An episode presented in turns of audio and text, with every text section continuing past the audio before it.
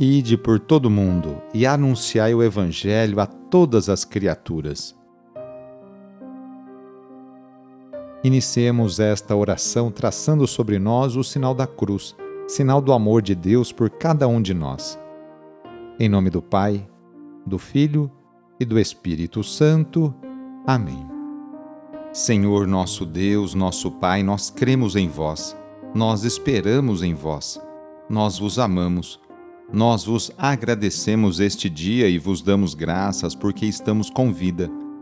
Oferecemos este dia ao Senhor com todas as nossas alegrias e sofrimentos, com todos os nossos trabalhos e divertimentos. Guardai-nos do pecado e fazei de nós instrumentos de vossa paz e do vosso amor. Ajudai-nos a observar vossos santos mandamentos.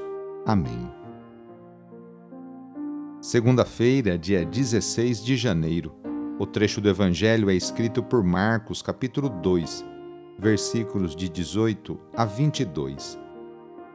Anúncio do Evangelho de Jesus Cristo segundo Marcos. Naquele tempo, os discípulos de João Batista e os fariseus estavam jejuando.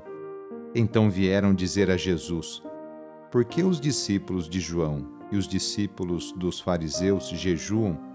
E os teus discípulos não jejuam? Jesus respondeu: Os convidados de um casamento poderiam, por acaso, fazer jejum enquanto o noivo está com eles? Enquanto o noivo está com eles, os convidados não podem jejuar. Mas vai chegar o tempo em que o noivo será tirado do meio deles. Aí então eles vão jejuar Ninguém põe um remendo de pano novo numa roupa velha, porque o remendo novo repuxa o pano velho e o rasgão fica maior ainda. Ninguém põe vinho novo em odres velhos, porque o vinho novo arrebenta os odres velhos e o vinho e os odres se perdem.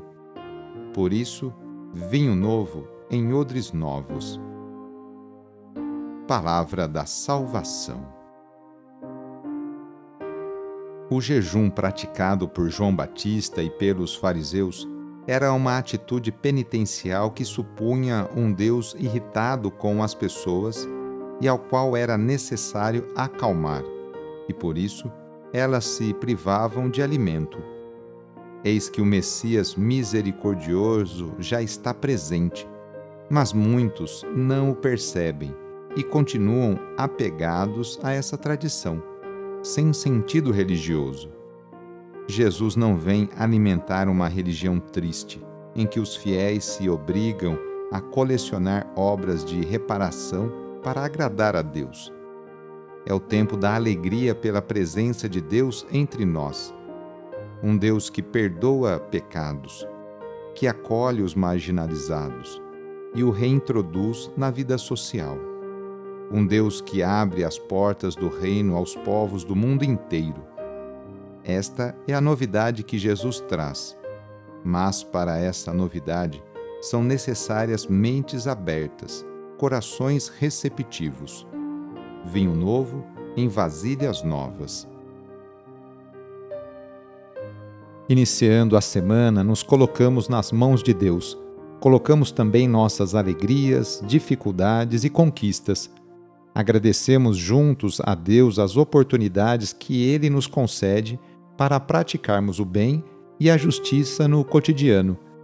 Invoquemos neste dia a bênção sobre o ambiente de trabalho, por intercessão de São José, esposo de Maria e padroeiro de todos os trabalhadores, rezando. Ó Deus, nosso Pai, eis-nos aqui para iniciar uma nova semana de trabalho e exercer nossa profissão com dignidade e amor. Oferecemos nosso suor, lutas, alegrias e dores. Agradecemos pelo emprego e pelo pão de cada dia. Pedimos em especial pelas pessoas desempregadas. Faze com que superem com fé e esperança essa dificuldade.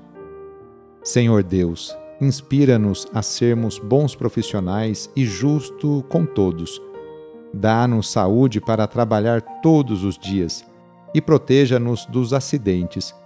Concede-nos e aos nossos companheiros de trabalho uma jornada feliz e abençoada. Enquanto nós trabalhamos, guarda também a nossa família e a nossa casa na tua paz.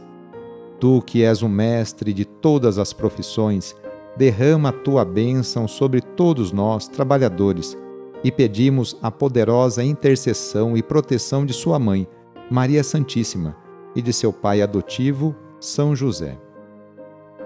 Ave Maria, cheia de graça, o Senhor é convosco.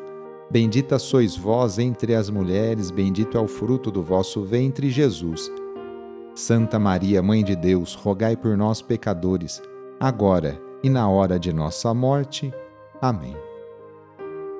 Rezemos juntos agora a oração de São Francisco de Assis, pedindo a paz e pedindo que eu e você sejamos instrumentos dessa mesma paz. Senhor, fazei-me instrumento de vossa paz Onde houver ódio, que eu leve o amor.